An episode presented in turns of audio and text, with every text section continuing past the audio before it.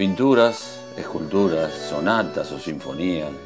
No hay museo en el mundo que tenga más obras de arte que este estadio y otras canchas de fútbol, por donde pasó este artista. Por lo general los artistas se especializan en un solo tipo de oficio, pero el protagonista de hoy fue y es capaz de realizar cualquier tipo de pieza para colocarla en cualquier museo.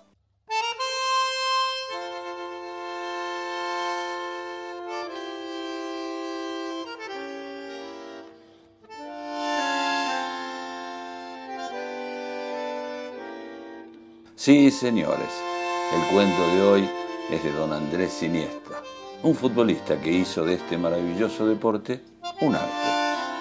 Con su pincel dentro del campo de juego, realizó movimientos, trazos, para dejar pintados a todos sus rivales que intentaban quitarle la pelota. Una pincelada por acá, otra por allá. Utilizó todos los colores posibles en su paleta de pintor y realizó combinaciones que nunca antes nadie probó logrando resultados increíbles. Su lienzo fue el rectángulo verde del Camp Nou, pero no solo ahí se animó a dejar sus obras, ya que en el campo que pisaba o donde Andrés se inspiraba, una pintura nueva aparecía y maravillaba a todos los presentes. ¿Que en cuánto dinero están valorados estos cuadros? no hay plata en este mundo para pagar una sola pincelada de este artista. Pero ya volveremos a hablar de sus bosquejos y trazos. Ya dijimos que es capaz de realizar todo tipo de obra de arte. Por ejemplo, una sinfonía. Cada vez que la gente lo ve en un estadio, su apellido es coreado por todos los sectores del campo de juego, como si fuera un conjunto de instrumentos sonando a la perfección. Esto lo logró por su calidad, su caballerosidad, su amabilidad y su entrega en cada partido. No solo eso, sino que sus gritos de gol fueron escuchados desde España hasta Sudáfrica ya que su gol en la final contra Holanda sonó en todas las gargantas españolas y, por qué no, las de todas las nacionalidades que entienden de fútbol y que aman a este artista. Las partituras escritas por Iniesta son conocidas por tener títulos cortos. Una era las ya mencionadas con el nombre Gol, pronunciada en muchos lugares, pero sin embargo no fue y es la más conocida. Su mejor obra musical y la más frecuentada es la presentada con el título Olé. Esa obra sí que se escuchó y se reprodujo en todos lados. Para el que no la conoce, tiene una parte en donde se produce un silencio y una exclamación que generalmente es cuando no hay palabra ni sonido para describir su movimiento. Esculturas dijimos también, pero esas se están preparando.